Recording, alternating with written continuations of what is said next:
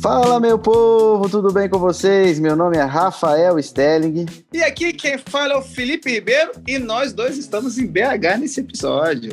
É, seja bem-vindo ao nosso podcast de estudo da Palavra de Deus. Esse é o episódio número 11 da temporada sobre sexualidade. Tá acabando, hein, Felipe? Rapaz, já tá deixando saudade essa lição, viu, bicho? Eita, nós. E o tema de hoje é um tema delicado e ao mesmo tempo muito importante, porque fala sobre divórcio, sobre separação. E para falar sobre isso, nós convidamos uma pessoa especialmente capacitada para falar sobre esse assunto. Ela é advogada, psicóloga clínica, palestrante, mediadora de conflitos, está acostumada a lidar com casais que estão passando por dificuldade.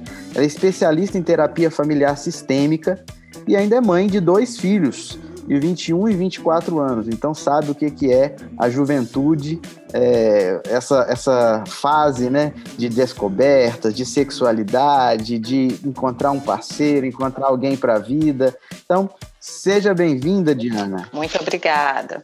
Ô, Rafa, eu, eu vou te falar uma coisa. Eu vi que ela estava acostumada a pegar pedreira Aí, beleza. Mas quando vi dois filhos de 21 e 24, eu pensei, ela realmente está acostumada com conflito. Bem-vinda. Muito obrigada, queridos. Muito obrigada. Um prazer poder estar aqui conversando sobre uma temática de tamanha relevância.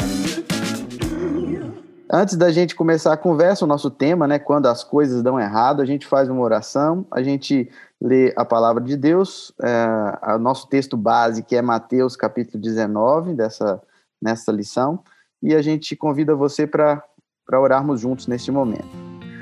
Querido Deus, nós pedimos ao Senhor que nos abençoe neste bate-papo que teremos e aquelas pessoas que estiverem ouvindo neste momento nossa conversa, que sejam ricamente abençoadas, que possam crescer com aquilo que a gente dialogar aqui e principalmente aqueles que talvez estejam passando por uma fase conturbada no seu relacionamento que possam sentir alívio, possam ter ferramentas para buscar melhora e nós pedimos a tua bênção. Isso, isso, em nome de Jesus. Amém. Felipe, lê para a gente então Mateus 19, verso 3 a 11. O que, que diz lá? Beleza, vamos lá, galera. Nós temos aqui uma situação tensa em que Jesus é colocado à prova. A Bíblia fala que alguns fariseus aproximaram-se dele e perguntaram-lhe: é permitido ao homem divorciar-se de sua mulher por qualquer motivo? E ele respondeu: Vocês não leram que no princípio o Criador os fez homem e mulher e disse: Por essa razão o homem deixará pai e mãe e se unirá à sua mulher e os dois tornarão uma só carne. Assim, eles já não são dois, mas sim uma só carne. Portanto, que Deus uniu, ninguém o separe. E perguntaram eles: Então, por que Moisés mandou dar uma certidão de divórcio à mulher e mandar embora? E Jesus respondeu: Moisés lhes permitiu divorciar-se de suas mulheres por causa da dureza de coração de vocês, mas não foi assim desde o princípio. Eu lhes digo que todo aquele que se divorciar de sua mulher, exceto por imoralidade sexual, e se casar com outra mulher, estará cometendo adultério. E os discípulos lhe disseram: Se esta é a situação entre o homem e sua mulher, é melhor não casar. E Jesus respondeu: Nem todos têm condições de aceitar essa palavra, somente aqueles a quem isso é dado. E aí, rapaz, a gente percebe aqui, Rafa, que numa sociedade machista, em que o divórcio era prerrogativa né, dos homens somente, Jesus aqui está sendo contracultural, ele está igualando homem e mulher, e além disso, ele está elevando o padrão de casamento, né? E aqui a gente percebe que o divórcio existe por causa da dureza do nosso coração. Na concepção de Cristo, o casamento devia ser uma unidade tão intensa, um super bonde aí que nada conseguisse poder separar, só quebrando para poder. Acho que nem isso, né? Que onde está super bonde é mesmo ali, não vai. Então, agora sim, né? Poderíamos ficar com a treta de responder sobre o divórcio, o que que acontece e tal, porém, vamos passar essa bomba relógio para a nossa querida Diana e aí, Diana, deixa eu te perguntar: Jesus está nos advertindo que divórcio pode sair muito mais caro do que tentar restaurar. Quais são os prejuízos que um casal enfrenta quando passa pelo divórcio? E assim, é algo realmente viável para resolver o estresse conjugal? Nos iluminem agora, porque até eu fiquei curioso na resposta aí, viu? Então, queridos, o divórcio ele é uma crise no ciclo da vida familiar. Vou explicar para vocês o que é o ciclo da vida familiar. Um bebê nasce, ele está na fase do nascimento. Ele se torna uma criança, ele é bebê, se torna uma criança, se torna um juvenil, se torna um adolescente, depois se torna um jovem. Esse jovem vai ter pares, vai ter amigos. Então, cada mudança que ocorre de fase da vida implica possivelmente em uma necessidade de adaptação né? O divórcio, ele já entra ali, porque depois do jovem solteiro ali, fazendo amigos, tem o jovem que vai ali é, conhecer alguém, esse jovem, ele fica noivo, isso tudo são fases nesse ciclo de mudança, tá? E ele casa. Então, ali é um casal sem filhos. Se o, se o casal vai ter filhos, muda para a fase de casal com filhos, certo? Às vezes o divórcio ele acontece essa crise ou com casais sem filhos ou com casais já com filhos. Então, a consequência, o impacto do, do divórcio, ele vai ser tanto para o casal sem filhos, porque vai envolver aí é, é, mágoa, vai envolver briga, vai envolver depreciação do outro, e o divórcio acontece porque, muitas das vezes, porque o ser humano, ele cria uma expectativa do outro, né? Que em casa, eu já vou respondendo ali a segunda pergunta, antes de terminar a primeira, porque a pessoa busca o, o divórcio como solução viável para o estresse conjugal, porque a pessoa quer ser feliz. Quem é que casa imaginando vou casar para ser infeliz? Não existe. Né? Em plena sanidade não existe. Então, casa-se para ser feliz. A pessoa quer ser feliz, a pessoa quer satisfazer as suas necessidades, a pessoa quer sair da solidão.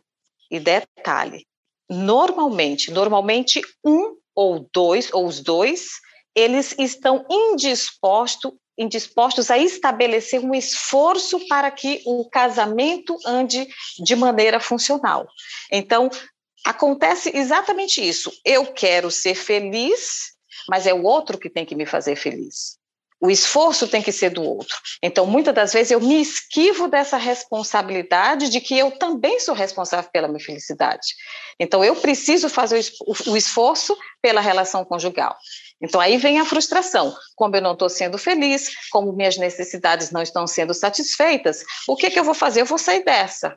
Entendeu? E olhem só, acontece muitas das vezes também de que a pessoa ela casa com uma imagem do outro. Ela não casa com o outro. Por isso ela cria expectativas às vezes até inatingíveis. Consegue entender? E aí, o que, que ela vai buscar depois? Alguns não, alguns ficam sem um novo casamento, sem um recasamento, mas muitos desavisadamente vão com as mesmas debilidades, com as mesmas questões, buscar um novo casamento, um recasamento. E aí a probabilidade, pesquisas têm é, é, demonstrado, evidenciado que o recasamento você já tem é, 25% o primeiro, né? 25% de chance de fracasso a mais, o outro, um terceiro recasamento, né? É, o segundo recasamento, que é o terceiro casamento, 50% a menos de possibilidade de que dê certo, porque você vai apenas transferindo para um novo casamento as problemáticas do primeiro. Entendi. Eu acho, eu acho muito interessante essa, essa colocação e queria já emendar fazendo uma, uma análise. A gente entende que dentro dessa perspectiva, né, mas é a expectativa que a gente entra dentro do relacionamento, muitas vezes o casal se decepciona quando, quando entra. Por isso a gente até falou em outras lições a importância do namoro como uma fase de conhecimento, uma fase em que você precisa realmente abrir o olho para conhecer quem é a pessoa. Mesmo assim, imaginemos um casal que realmente namorou e que se conheceu, que se esforçou para poder conhecer bem. Mesmo assim, dentro da dinâmica do casamento, vai conhecer melhor e vai perceber algumas coisas diferentes. Entre uma delas, como pastor, eu percebo, né, que finanças e sexo é um, são, são, são pontos nevrálgicos, vamos dizer assim, né, dentro de todo casamento. É, o sexo ajuda um casal a se conectar mais profundamente, é, já que a nossa lição fala de sexualidade, né? Não estou dizendo que ele deva substituir uma boa conversa, um bom diálogo para resolver um conflito, mas quando é, a gente percebe que um casal tem dificuldades com isso, deixa de fazer, é uma indicação de que o relacionamento está em perigo, ou quando um, uma das partes está um pouco decepcionada porque criou uma expectativa de que teria, e aí entra dentro do relacionamento e não tem como, como gostaria, né? É, isso também é, uma, é, é um problema dentro do, do, do, relacionamento? Com certeza, pastor Rafael, com certeza. É, o ato sexual, ele é a coroação da relação conjugal. Eu até é, costumo conversar com meus pacientes, com os casais, e, e pergunto para eles qual é o conceito de sexualidade que eles têm. E o conceito de, de sexualidade vai imediatamente para o ato sexual entende?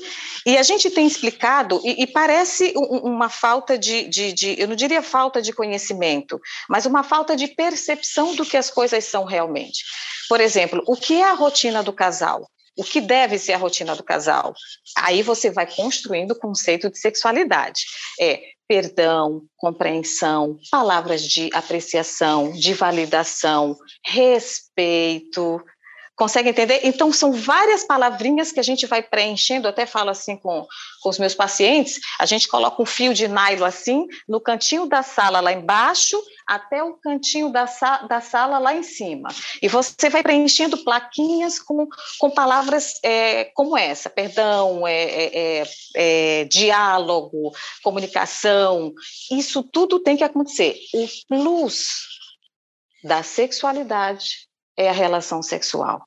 A relação sexual vai ter um significado ímpar quando você atende a esses critérios é, anteriores, anteriormente à relação sexual. Mas nós estamos vivendo num mundo em que há essa inversão. Estão colocando lá embaixo do fiozinho de nylon, no começo, a relação sexual. E aí se desenvolver, e fica difícil desenvolver as outras, as outras plaquinhas, você procura as plaquinhas, não tem para você preencher depois, depois, porque isso foi, houve uma, uma inversão aí de, de, de, de, de posicionamento das coisas que realmente importam primeiramente. E aí nós falamos da questão da afetividade. Né? É, se não há afetividade na relação, se não há carinho, se não há reconhecimento, Muitas esposas têm se sentido verdadeiros objetos nas mãos dos maridos. Então, a, a nossa recomendação aqui hoje é: trabalhem a afetividade. Uma relação em que há a afetividade, em que há a compreensão, em que há o respeito, em que há o amor, você pode até ter problemas de, de, de disfunções sexuais. Por exemplo, no caso da mulher, pode, ela pode ter um vaginismo, que é dor intensa no ato sexual. O homem pode ter uma disfunção como ejaculação precoce, mas se há a afetividade, os dois vão estar juntinhos ali para resolver o problema. Consegue entender a diferença? Uhum. E muitos divórcios estão se dando porque o motivo da atração para casar é o físico, essencialmente, unicamente, é a atração sexual, rolou química. E a gente costuma dizer para os pacientes: espera lá, química não é isso. Química não é do nada, química se constrói. A verdadeira química é aquela que é construída no processo da conjugalidade, em todo o caminho dessa conjugalidade. É, é interessante que a gente está falando de sexualidade. É, em outras lições, talvez a gente mencionou mais a, a, o evitar, né? Porque a gente estava falando mais para solteiro. E aí, quando está solteiro, a gente está falando, olha, tem que evitar, que não pode fazer e tal. Aí agora a gente está falando mais para casado e está falando que, que quando casa, às vezes não faz, né? Quando poderia, quando poderia, às vezes não faz. É, precisa de ter mais afetividade e tudo mais, mas esse caminho é, obrigado, doutora Diana, por essa, essa, essa dica. Achei, achei pleno. Porque quando o casal tem dificuldade, mas ele tem a base, a afetividade, o carinho, a compreensão, eles vão se ajudar e vão resolver, né? Rapaz, é igual, sabe o que, Rafa? O cara que mete pouco à noite, come tudo que tem que comer, e aí quando chega o almoço da igreja, ai não, eu estou fazendo uma dieta e tal. Tá errado, irmão. Um momento né? a festa e tal. E aí, sabe o que, eu fico pensando? É, é, é o seguinte. E aí, Diane, a, pergunta que eu te faço é: infelizmente, nisso a gente acaba machucando pessoas que a gente, né, poxa, abriu mão de tanta coisa para estar tá junto, né? Tantos sacrifícios. Acho que até para os ouvintes que estão ouvindo a gente aí, pensa no sacrifício que você fez para estar tá casado. E são as pessoas que a gente mais devotou, são as pessoas que a gente mais machuca, né? E assim, muitas vezes o divórcio pode estar vindo por causa de um adultério, por causa de uma incompatibilidade de genes, ah, não dá mais e tal. E Jesus aqui ele dá uma brecha, assim, ele entende a dureza do coração humano, a nossa dificuldade de perdoar. Porém, o divórcio, a perspectiva dos fariseus era, não, tem que ter. Jesus fala, não, é uma alternativa, é uma possibilidade. E quem deseja perdoar? Não, eu não quero o divórcio como uma imposição. É uma alternativa que eu não quero. Eu quero investir naquilo que eu devotei. Como fazer isso? E, e outra, tem gente que às vezes tem uma memória histórica, né? Fala, não, perdoei, porém, olha, há três anos, quatro meses, dez dias, 40 minutos, você fez isso comigo e tal. E aí dá para ficar jogando na cara depois. E como é que faz isso aí? Como é que vai rolar esse perdão aí? Pelo amor de Deus, Diana, me explica. Exato. Partindo da premissa é, de que não há ninguém perfeito, a gente já compreende aí de que o perdão vai ter que acontecer. Inclusive, é uma das, é uma das plaquinhas ali do fio de nylon que eu falei. Uhum. Perdão. Ele vai ter que acontecer. Agora, veja bem: é, digamos que o casal decida pelo divórcio. Vamos imaginar isso. Divorciou. Ainda assim, o perdão vai ter que acontecer.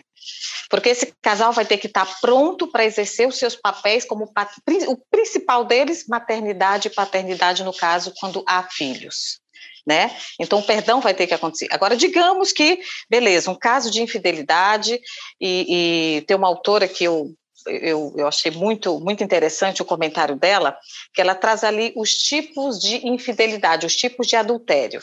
E existe o adultério acidental. Ela traz isso, o adultério acidental, né? E, e quando você percebe, né, o, o cônjuge percebe que aquela pessoa está sofrendo, o que adulterou no caso, né? Aquela pessoa está sofrendo, aquela pessoa está amargurada, aquela pessoa é, é, tem um comportamento condizente com um bom marido ou uma boa esposa, digamos assim, né? Ela pode sinceramente arrependido, né? Extremamente arrependido, né? Uhum. É, ele ele pode ter essa possibilidade e, e há casais, é, creiam, Há casais em que aconteceu esse pequeno deslize circunstancialmente e estão felizes por anos, sem nenhuma outra ocorrência de, de adultério. Quando nós, é, psicólogos, estamos ali num consultório, a gente está ali porque nós acreditamos na mudança. A psicologia ela tem uma função de promover mudança a partir de uma compreensão melhor. O paciente passa a compreender melhor um determinado contexto, uma determinada situação, e as mudanças podem acontecer. Agora tem uma coisa, essa questão de jogar na cara, né?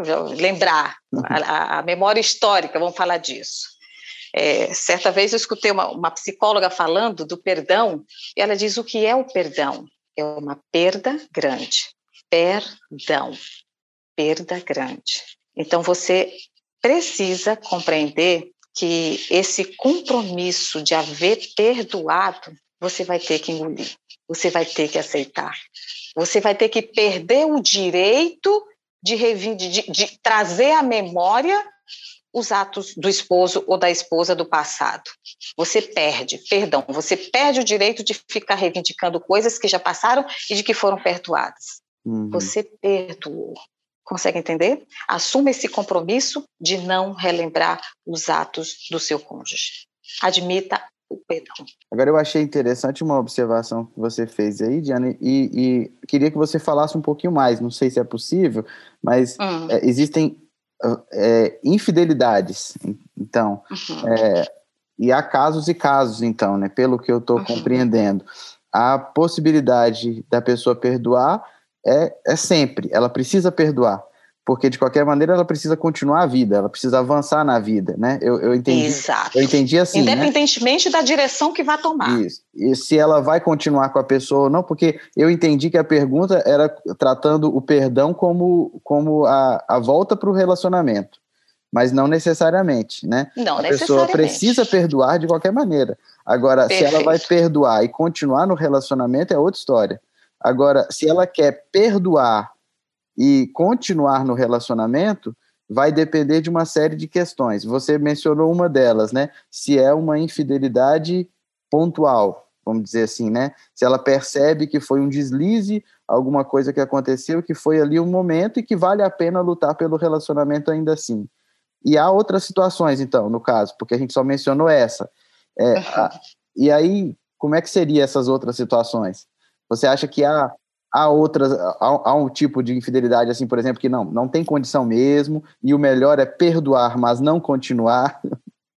Exato. Aí é o caso da infidelidade é, é, assumida, é, consciente, planejada, e aí você é, abre mão, no caso, o cônjuge é, que está no, no, cometimento do ato de infidelidade, ele se recusa a viver no modo de exclusividade nesse matrimônio. E isso também acontece. Agora, nesse, nesse ato de recusa, nesse ato de, de, não, eu não quero, e por isso, às vezes, até a incorrência de jogar na cara do outro, pela a minha experiência de, de, de, de trabalho, normalmente acontece por quê? Porque é dada uma nova chance, né? O cônjuge não corresponde a essa confiança, então esse jogar na cara volta aí por conta dessa uhum. confiança que foi dada e não foi atendida, não foi correspondida. É, eu, eu até costumo a brincar com minha esposa em conversas assim, conversas que nem deveria ter, né? esse tipo de conversa, essas conversas bobas, né? Que quando começa, a mulher já fala, pode parar com essa conversa. Mas é que a gente, a gente em determinado momento, às vezes, conversando, fala assim, é, talvez seria até interessante perdoar, porque aí toda vez, qualquer coisa que acontecer, fala assim, olha, eu já te perdoei. Então, pega ali para mim o negócio. Como é que é? Você não vai pegar? eu já te perdoei. Então, é, é muito importante ter maturidade dentro do casamento, né? Porque se o casal não tem maturidade, eles podem perdoar e continuar o convívio, mas acabar sendo pior um relacionamento, né? Se eles não souberem lidar com aquilo, colocar realmente uma, um, o passado no passado e, e prosseguir. Agora, mudando. É, é cara, ah, é. Tem, que é melhor dever ao FMI, ao chefe especial do banco, do que para alguns aí, velho. É tenso, né? É tempo Mas a pergunta que eu queria fazer, Diana, é a seguinte: a Bíblia faz uma analogia na lição, no nosso guia de estudo, fala entre Cristo e a igreja. E fala assim que Deus é, e o seu povo, né? Jesus é o noivo e tal. E, e, e Jesus foi constantemente traído pelo seu povo. E nesse caso, é, isso ensina muito sobre perdão, assim como Deus é, é, perdoa, é perdoador em relação ao seu povo, em relação a nós, até a lição coloca como sendo Jesus um, um divorciado, né? Porque ele foi traído por nós e ele continua disposto a nos dar perdão. Mas tem um limite para o perdão humano. Então, na verdade, não para o perdão, né? No papo que a gente está tendo em relação ao perdão, a pessoa precisa dar, mas há um limite para uma nova chance.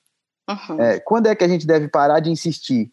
Quando é que a gente tem que ter amor próprio e falar assim, não, chega, eu perdoo você, mas sai da minha casa. eu perdoo você, mas eu não vou continuar é, com você porque eu, eu tenho, eu valorizo minha vida. Isso a gente não está citando nada de abuso, nada de violência, o que é, que é óbvio, né? Estamos, estamos uhum. citando num caso apenas de de falta de respeito, em, em, traição ou que seja, mas assim, a pessoa deve. Em que momento que você acha que a pessoa precisa botar um ponto final? Exatamente. Esse amor próprio, Rafael, eu diria que ele, ele tem que existir desde o começo da relação. Né? Porque é, às vezes um comportamento de um cônjuge ele é retroalimentado pelo comportamento do outro sem o outro perceber, né? Por exemplo, digamos que você não deixa claro certos acordos. Os acordos numa relação de conjugalidade, eles são essenciais. Consegue entender por quê? Porque nos acordos você diz, olha, isso aqui é tolerável, isso aqui é, é, é, intolerável, isso aqui dá, isso aqui não dá, isso aqui eu aceito, isso aqui eu não aceito. Então precisam haver acordos claros estabelecidos para que sirvam de parâmetro de até onde é, é, é, haverá uma aceitabilidade por parte do cônjuge, né? Agora, por exemplo, existe uma passagem, deixa eu, uh, passagem da Bíblia que diz o seguinte: quando Jesus diz vá e não peques mais, ele deixa claro aqui que esse seguir adiante se dá uma base de arrependimento efetivo pelo que a pessoa fez. Né? Agora, consegue entender? Uhum. enquanto a pessoa se arrepende, a, o, o, a, digamos que a pessoa cometeu um, um, erro, se arrependeu e se mantém ali naquela estabilidade de respeito da conjugalidade, né? O defeito do cônjuge vai ser uma ótima oportunidade para que o outro ajude-o a ser melhor a cada dia. Então é assim que a gente tem que enxergar o defeito do outro. O outro errou, beleza. O outro deixou atuar assim, porque há divórcios por conta da toalha molhada em cima da cama. A gente está falando de traição, mas, mas existem várias outras, né? Exato, exatamente. Agora, é, nós falamos até na, na, na, resposta anterior que existe um limite, sim, Rafael. Existe um limite. Se a pessoa está disposta, aí vem aquilo que eu falei no comecinho da nossa conversa, a questão de esforço. Eu quero ser feliz, eu quero estar nesse casamento, eu não quero estar sozinho, mas eu não quero me esforçar. Se não houver o esforço, se não houver o compromisso, se não houver a tua parte a ser feita, não há casamento. Existem muitos lares que estão vivendo, eu diria, vou fazer aqui uma analogia, né? A letra da lei do casamento. Não estão vivendo o espírito da lei do casamento. Consegue entender? Então existe lá, existem lares em que o divórcio ele só não está efetivado legalmente, mas casais que vivem efetivamente divorciados, apartados dos compromissos, enfim, daquilo que é, estão inerentes à, à, relação da conjugalidade. Diana, você fala muito bonito. Eu, eu queria que você destrinchasse um pouco melhor isso aí, porque não, não que eu ache que a nossa, nossos ouvintes são simples, são pessoas simples, mas eu achei que há muita profundidade na sua frase. Metade dos ouvintes. Como é que é, Felipe? Depois disso, perdemos metade dos ouvintes. Olha o que você vai não, dizer. Não, mas é porque eu achei, eu achei de uma profundidade muito grande o que ela acabou de falar. E, nisso e, no, e numa hora que ela falou a respeito de acordos. E, e assim, passou muito rápido. Minha, é, tem como você explicar melhor a respeito de, do, de acordos e a respeito disso aí? É, porque assim, a gente que é pregador, às vezes, muitas vezes a gente fala uma coisa num sermão e a gente percebe que a gente tem que repetir mais umas três vezes em linguagens uhum. diferentes para que o pessoal possa captar. E, e o que você falou, eu falaria talvez assim, tem gente que está vivendo como dupla dentro de casa e não como casal. é, é, mais ou menos Exatamente. isso que você falou, não é isso? Tem isso. gente que já está divorciada dentro de casa.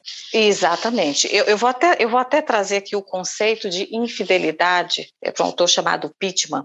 Ele fala que infidelidade, o conceito de infidelidade, que as pessoas já, já atribuem a infidelidade para uma infidelidade sexual. E não é assim. É, foi, foi, foi muito bom, Rafael, você ter feito essa pergunta, porque eu tinha até tinha passado de largo essa explicação que eu deveria ter feito previamente, tá? Foi bem pertinente.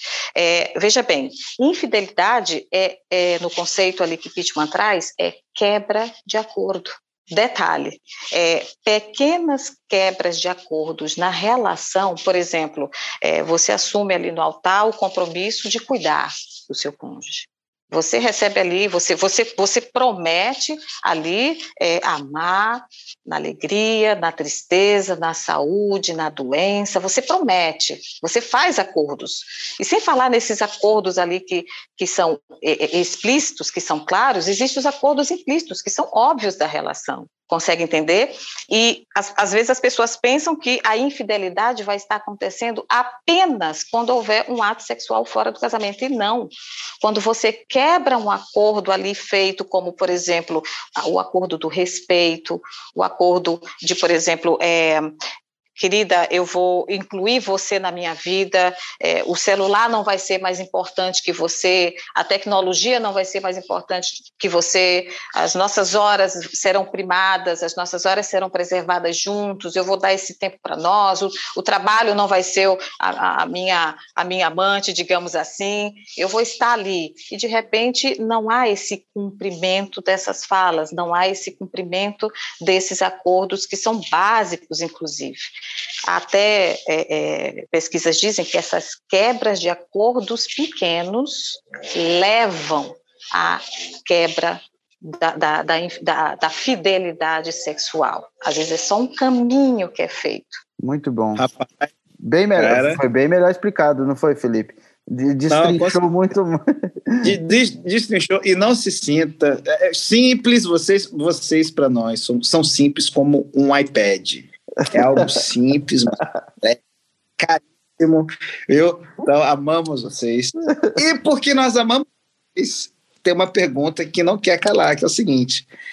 Diana, muitas vezes quem está ouvindo a gente aí tem algum amigo, alguma amiga que vira e fala assim: eu não aguento mais, quero me separar, quero tirar a escova de dentro do mesmo copo, embora nojento, faça isso enquanto está casado, mas, né, enfim, é, como a gente pode oferecer apoio a quem está passando pela dor de um fim de um relacionamento? É, porque divórcios vão acontecer, né? E como é que a gente pode então não ser uma presença julgadora, né? Mas auxiliadora. Uhum. Essa pessoa que, que, que procurar, né? É, é, quando você for procurado por uma pessoa com essa questão, ela, essa pessoa deve ser acolhida, ela deve ser escutada, amparada, creditada, né? Ela vai estar com o coração partido, né? E muitas das vezes já desesperançada. Agora, veja bem, digamos que alguém da família, digamos que alguém próximo ali, é muito importante que ambos os lados sejam escutados, é, é, e não como pela figura de um juiz que vai dizer quem é que tem a culpa e quem é que tem a razão. Né? Então, bastante cuidado com esse tipo de posicionamento, porque é, às vezes acontece até uma parcialidade, às vezes você toma partido né, de, de, de alguém se você nem escutou o outro. Então, é, é, seria bem interessante você. É, no nosso caso aqui, nós estamos fazendo podcast aqui e nós estamos favorecendo a informação. Né? A informação está sendo dada aqui, as pessoas estão começando a ouvir sobre isso, estão ouvindo sobre a temática, e isso ajuda bastante. Mas o acolhimento, é, é, o amparo, a, a, não crítica, né? a escuta, o estar junto, estar ao lado, isso vai promover nessa pessoa uma sensação aí de, de segurança, uma sensação de que, poxa, tem gente, tem alguém comigo, e, e eu estou mais forte, inclusive, para repensar a situação, para pensar com mais frieza, com mais tranquilidade, para decidir o que eu devo fazer. Você acha, é, Diana, que é possível ajudar os dois?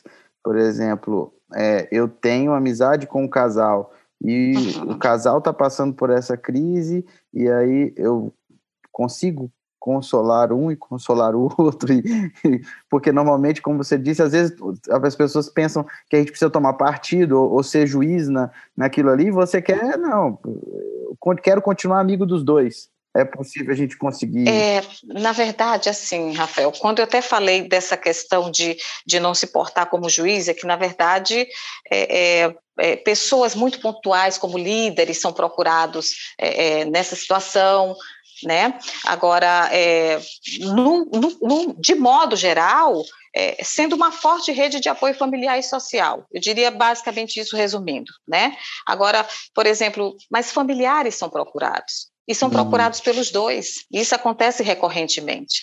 Entendeu? Então, o que, que a gente orienta? A gente orienta que não tome um posicionamento de juiz, que escute os dois lados, mas acontece sim de amigos muito próximos serem procurados pelos dois, de familiares serem procurados pelos inclusive pela sogra, né? Procuram até a sogra, que é a mãe do outro, entendeu? Uhum. Até elas são procuradas. Então, a gente orienta nesse sentido, de não tomar um, um, ponto de parcialidade, se a questão não é uma questão grave, obviamente, a gente está excluindo aqueles casos é, mais graves. Uhum. Agora, a, outro, outra coisa importante que ajudaria muitíssimo é que se a questão é mais profunda, se a questão é mais séria, encaminhar para um profissional competente que vai saber o que, que vai estar tá fazendo com esse, com esse casal. Agora a gente falou de casais que estão passando por situação de um fim de relacionamento e aqueles que estão bem. Se você pudesse dar um conselho, Diana, para um casal que está é, feliz, está tranquilo e está indo bem, é, para evitar que a gente tenha mais divórcios, a gente como igreja ou como pessoas que estão nos ouvindo o podcast mesmo, uhum. o que eu posso fazer no meu relacionamento para evitar isso? Tem, tem algum caminho, tem alguma coisa que a gente. Assim, você está indo por um rumo que não, não deve ir por esse rumo. Uhum. É lógico que não deve ter uma receita fechada, né? Não tem uma, é. uma coisa só, mas no geral.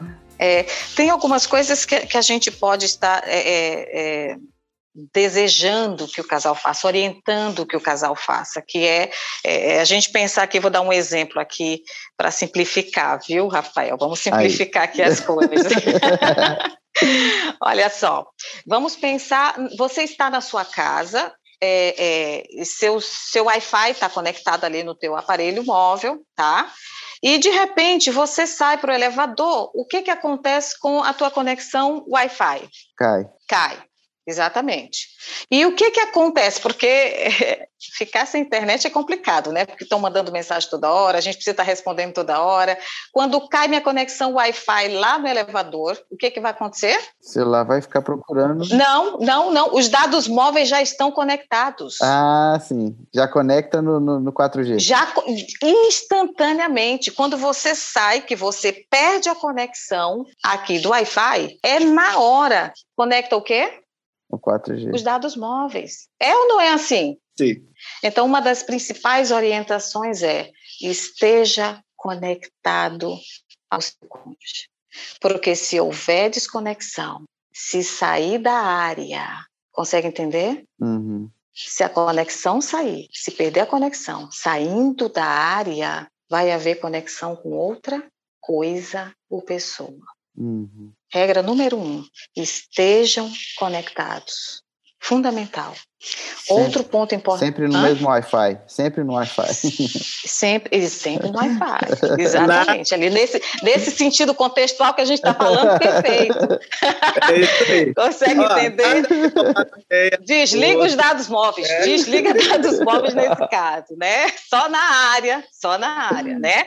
Agora, outro, é, outra recomendação que eu faço para os casais, inclusive é, eu dou essa recomendação porque a gente é, percebe é, o quanto os casais não se olham mais, não se abrem mais. O que que, o que que dizem que os olhos são? Os olhos são Umas entradas. Janela da É. as entradas da alma. Então, se alguém entrar e me olhar olho no olho, vai ver muita coisa do que eu sou. Consegue entender? No consultório, quando eu peço para casais se olharem, vocês precisam ver, eles ficam tão desconfortáveis. É, é desconfortável porque não estão mais acostumados. E detalhe, o mais lindo de tudo é que na hora que eles conseguem se olhar, neurotransmissores começam a, a, a, a, vibrar ali, mexe com os neurotransmissores. Uau! Eu esqueci o quão bom era olhar no olho dessa mulher, eu esqueci quão bom era olhar no olho desse homem. Olhem-se, casais, olhem-se, olho no olho. Outra recomendação importantíssima: abandonem as máscaras e as vendas, principalmente os namorados. Jovens, jovens namoradinhos aí. Recomendação para vocês. Retirem as máscaras e as vendas. Mostrem-se quem vocês realmente são. Porque a máscara faz o quê? A máscara esconde quem eu sou. Eu ponho máscara, eu. Então eu escondo quem eu sou porque eu não quero ser vista e percebida pelo outro, porque se ele descobre quem eu sou, ele pode me deixar. Esse é o pensamento que eu cultivo. Agora, se eu retiro a máscara, o outro vai me conhecer e vai dizer: mesmo assim eu quero ela, mesmo assim eu quero ele. Aí é um casamento consciente. Se você mantém máscaras, é um casamento inconsciente. Você não conhece o outro. Você está na imagem do outro, não no outro. E a outra recomendação é: tire as vendas. É não coloque máscaras e tire as vendas. Por quê? Porque eu preciso tirar as vendas para que eu enxergue o outro como ele é.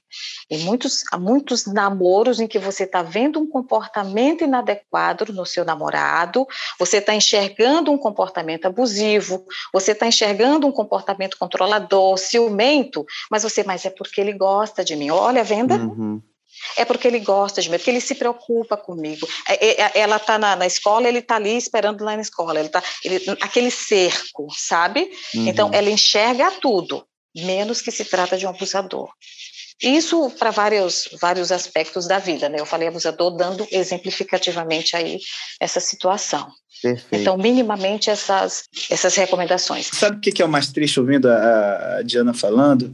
É que às vezes você, né, que está ouvindo a gente aí, está tão interessado em tirar a roupa do outro e a máscara e a venda, que é o principal, a gente não tá, né? E depois não entende que dá errado. Para de ser animal. Verdade. Vamos ficar esperto aí. Perfeito, perfeito. Eu vou estar trazendo aqui uma última fala de Fred Bonsheim. Eu achei muito legal essa fala dele. ele pergunta assim: por que o amor se apaga? Então, ele comparou a tarefa conjugal ao trabalho sacerdotal dos levitas em relação ao altar durante a peregrinação de Israel no deserto. E ele disse o seguinte: a grande tarefa dos sacerdotes era manter o fogo do altar constantemente aceso. Para isso, ele precisava de duas coisas. Primeira, colocar a lenha, correto? Uhum. A segunda, retirar as cinzas. Vamos entender o que é isso? Colocar a lenha significa incrementar diariamente a chama do amor com pequenos gestos proativos que vão abastecendo o sentimento caloroso do amor. E isso pode ser traduzido pelo real interesse pelo outro e pelo seu dia a dia, perguntando, ouvindo, recebendo ou dando. Retirar as cinzas. O que significa? Retirar as cinzas por sua vez significa limpar constantemente os mal entendidos da comunicação e buscar acordos para se trabalhar as diferenças. Com esse pensamento, eu finalizo aqui a minha fala. Espero que seja compreensível. Ah, sensacional. Foi muito. Virou trecho de sermão, rapaz. Sensacional. E Diana, você estava sendo perfeitamente compreensiva. Às vezes, às vezes a gente, na tentativa de ser mais didático, a gente acaba sendo redundante. Mas é, porque eu percebi que, tava, que, que a, a profundidade das suas palavras exigia um pouquinho mais de, de, de tempo para a gente poder conversar e, e, como é que chama aquele negócio? Digerir. Digerir. Digerir. Mas Rafael tem um culpado nessa história. É que eu tenho a formação na área da advocacia.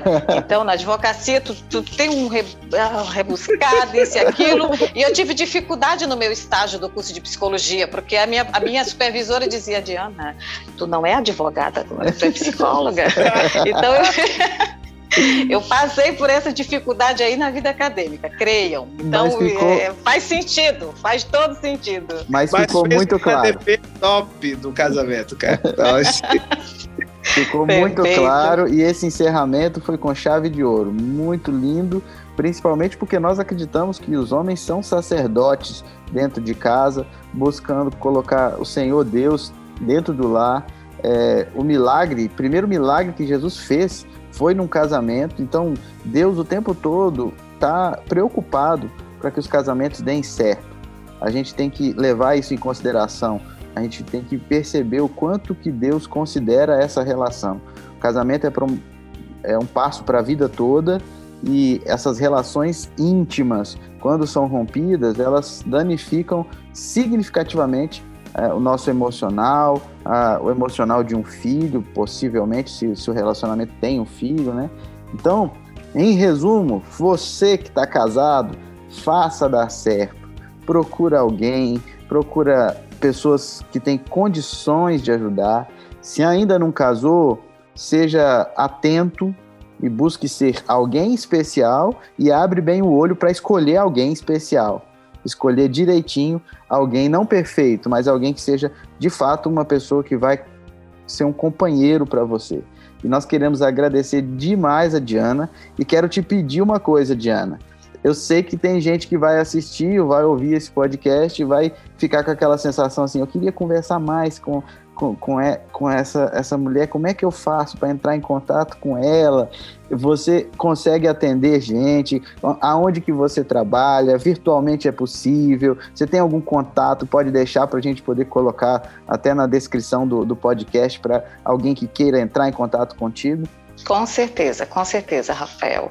A gente trabalha na, na clínica é, presencial, né? Estamos trabalhando na clínica presencial, faço atendimentos online, é, estamos aí atuando é, amplamente. A, a, a demanda é muito grande, o problema é a agenda, esse, esse, esse é que é o problema, é a agenda, mas a uhum. gente, na medida do possível, a gente se coloca à disposição, sim, é, para estar tá ajudando, porque essa é a nossa missão, esse é o nosso interesse, e para isso estamos. Benção demais. Muito obrigado, Diana. Felipe, nos despeça com uma prece, abençoando a doutora Diana, abençoando nossos ouvintes com muita alegria, alegria mesmo. Então vamos lá, pare de lavar um pouquinho a louça na sua casa, o que você está fazendo, feche os olhos, vamos orar. Ó oh, Deus, que bênção foi a gente poder ouvir aqui a Diana expondo assim uma defesa apaixonada do casamento, do da valorização né, da vida dois, mas também de si mesmo. Então te rogamos aqui pelos nossos ouvintes, se alguém aí está com casamento na corda bamba, que não venha desistir de algo tão de uma forma tão fácil. Amém. Que possa buscar olhar no olho, ver o valor, rever a pessoa por quem se apaixonou e lutar. Eu sei que alguns, infelizmente, vão ter que colocar um ponto final. Então, que isso possa estar ajudando a restaurar, a reconstruir a vida mas principal, que eles possam se lembrar que eles são importantes para Jesus. É, muito obrigado pela vida da Diana, continue abençoando ela e seus pacientes, é o que nós te rogamos em nome de Jesus. Amém. Amém. Amém.